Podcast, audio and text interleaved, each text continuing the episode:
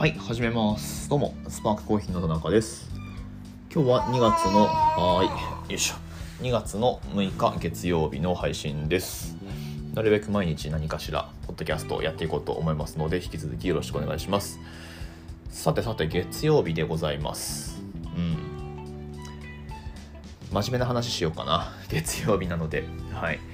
えーとですねまあキャリアについてなんか再三話してますけどまあ別にねあの結論ないんだけど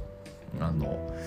人それぞれだと思うので本当に状況違うので、うん、まあ本当参考程度に聞くのがいいと思いますよキャリアについての話って、うん。まあ、どっかにずっと勤め勤め続けるのがフィットする人は本当にそうだし、まあ、僕みたいにそうじゃない人は勝手に自分でやっちゃえばいいしで、まあ、もっと言うとそのね勝手にやりたいしで人雇用もしたくないしされたくもないんで あの多分ねだからだから規模感って僕のお店の場合は大きくならないんですけどまあでも別にそれでいいと思ってやってるんですよ。今の時点はね。まあこの先どうなるかは分かんないですけどさすがにさすがにちょっと回らないみたいになったらもしかすると誰かにお願いするのかもしれないですが、まあ、なるべくそれは対等な関係にしたいなって思いますけどね。雇用するっていうか、まあ、業務委託みたいな形で報酬もしっかりお支払いしてみたいな。本当あの何て言うかお互い納得できる報酬をお支払いしてお願いするような感じにもちろんなると思うんですけど。はい。えー、まあまあ僕の話はいいんですが専門学校の教え子がこの週末来てくれましてで僕今36ですけどまあ彼も卒業してどのくらい経つのか二十歳そうか専門学校2年だから二十歳くらいで卒業するから、えー、まあ、今29だっていうんですよね、まあ、なんか10年近く経ってると。あそっかもうそんなに経つか みたいな。結構初期の教え子だったんですけど、うん、まあ彼はずっとイタリアンの世界にいてで、まあ、東京のレストランとかで、えー、まあ修行言ったら修行をしているみたいな感じだったと思うんですけどまあでもそのまあ、ちょっとやっぱりイタリアにもう一回行ってでいろいろこう見てきてでまたあの改めてやり直したいというか、まあ、しっかりその血肉にして、えー、イタリアの、まあ、特に手打ちパスタって言ってたんですけど彼は、まあ、そういうのをやりたいと、うん、粉の種類とか、えー、まあ、パスタの種類とかいろいろあるんでもう本当これは現地に行かないとわからんということで。まあでもその働きに行くとかではなくて、まあ、今からねその年齢考えると今から、えー、どっかに下積みからまたイタリアで一からっていうのも、まあ、あんま現実的じゃないので、まあ、観光ビザで行ける範囲でまあいろいろ巡っていろんなものを見て吸収してでそれで帰ってきてまた始めようみたいなそういう話だったんですよね。うん、まあそれはすごいなんかクレバーだなと思いますけどはい。でなんだけどまあなのでこれまで勤めてたお店がいくつかあってでも直近では、まあ、勤めてるお店は、まあ、割と大きな企業がやってるレストランだったと思うんですけど、まあ、でもやっぱ副業みたいな形で、えっ、ー、とやってると。で出張料理人みたいなことをやってるって言ってたんですよね、うん、まあ言ったらえっ、と身分的には多分これ形態的にはフリーターなのかな今。でまあその自分でやってる出張料理人の仕事も入れつつみたいな感じな感じらしいんですけど、まあ、そっちの方が報酬が多いっていうんですよね。うん、ああそれはなんかうまく時代をこう乗りこなしてるなっていう感じがするんですけどまあ別にそのはいはいはいはい。なんか多分聞く話総合すると SNS とか使ってなんかあの自分のブランディングして集客してるというよりは、まあ、人づてにうんまあ、その学生っていうのは結構ね可愛がられるタイプの あの、うん、キャラクターなので、まあ、それで人がねあのお願いしたくなるというか、うん、何々君に、えー、お願いするといくらくらいでやってくれるみたいなまあわかんない。具体的には聞いてないですけどその自宅に乗り込んでお料理するのか。まあでもあとはなんかどっかの大使館とかで、えそういうパーティー的なものがあった時に、まあ、やっぱケータリングかな？ケータリングとかなんか立食とかそういうやつでやっぱ人手が必要なんでまあその厨房スタッフとして借り出されたりとかっていうところに、まあ、そういうの機会があるたびに声かけてもらったりとか、うん。えー、そうか東京ではそういう世界があるんだって、あのー、そこでまあ僕は知ることになるわけですけど、まあ、まあそういう感じでそのいわば副業出張料理人みたいな、うん、ことの方が、まあ、報酬が多くなってると本業のその大きな企業で勤めてる時の、まあ、お給料毎月のお給料よりも多いと。現状そんな感じ。みたいな話をしてて、うん、なんか本当にいろいろだよねって思いますね。はい。まあそういうキャリアについて。なのでまああそうかそうかそういうのもあるんだっていうのを話聞いて、まあ、僕自身、まあ、一つのケースとしてこう あのまあなんつうのそのメメモリーに書き込んだみたいな、まあ、そんな感じなんですけどまあ本当いろいろですよやっぱり、うん。まあ、コーヒーバリスタにしたってバリスタで、まあ、コーヒーを入れて提供するみたいな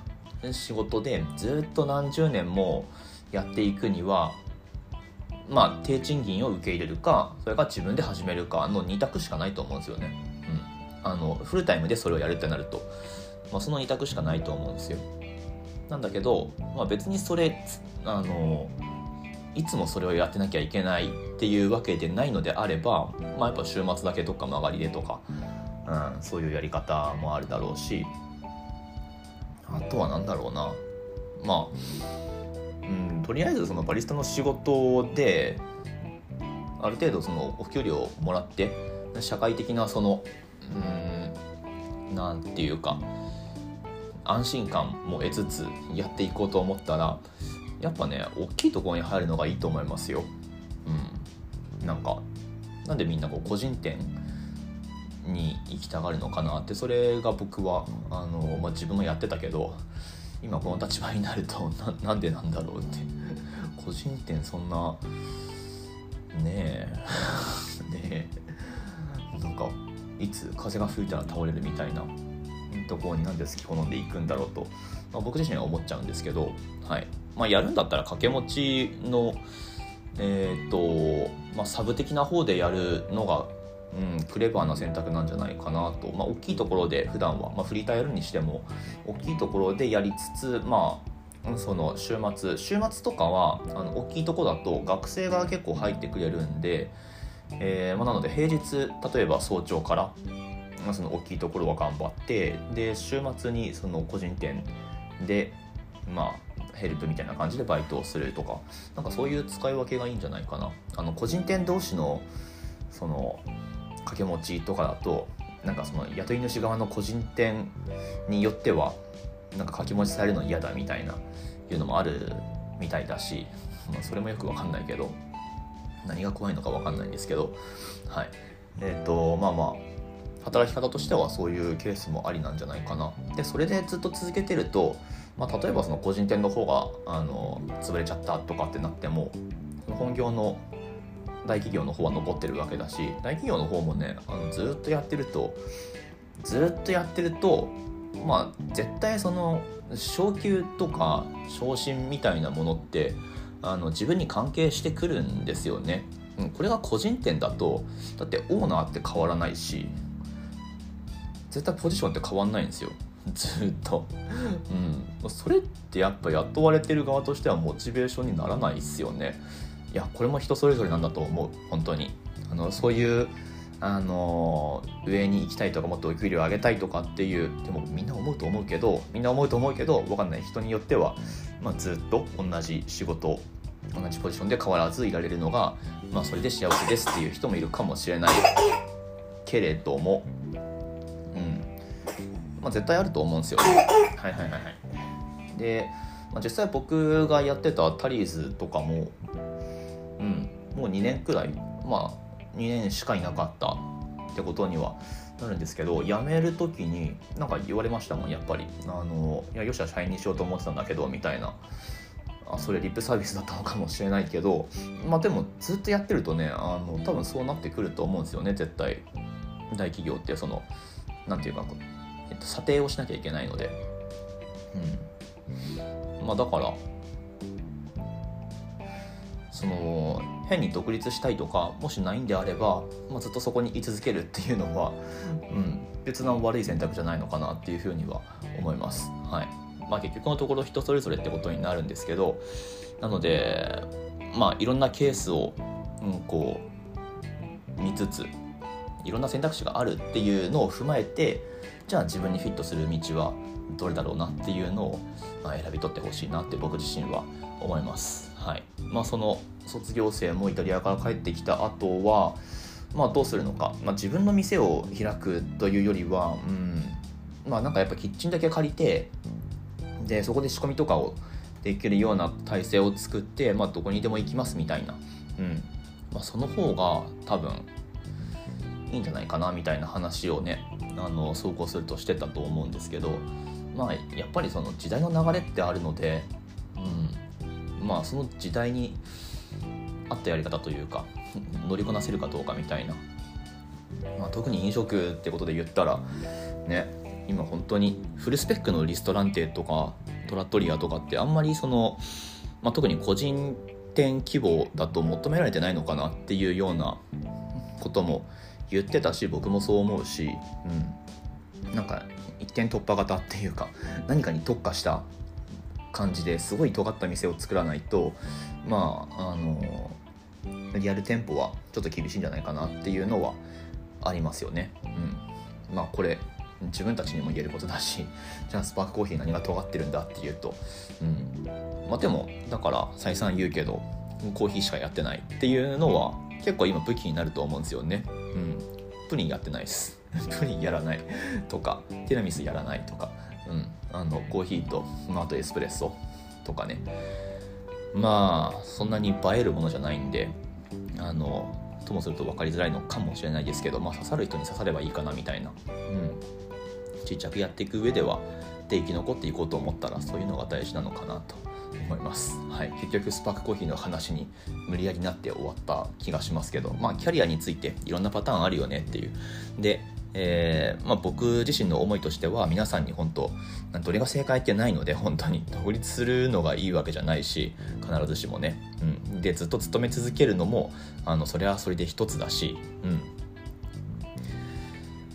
はいフィットする方に皆さんがあのこれからねもしあの悩んでる人がいるのであればフィットする方に進んでいかれることを心から願っていますよと、まあ、そういう気持ちを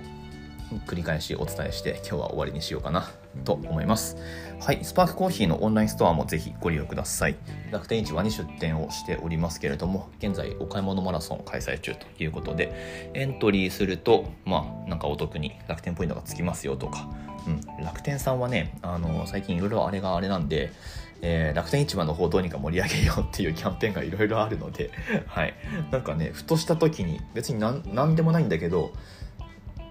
ポンってバナーが出ててなんか今日限りみたいなあのポイント3倍みたいな日がね何でもない時にあったりするので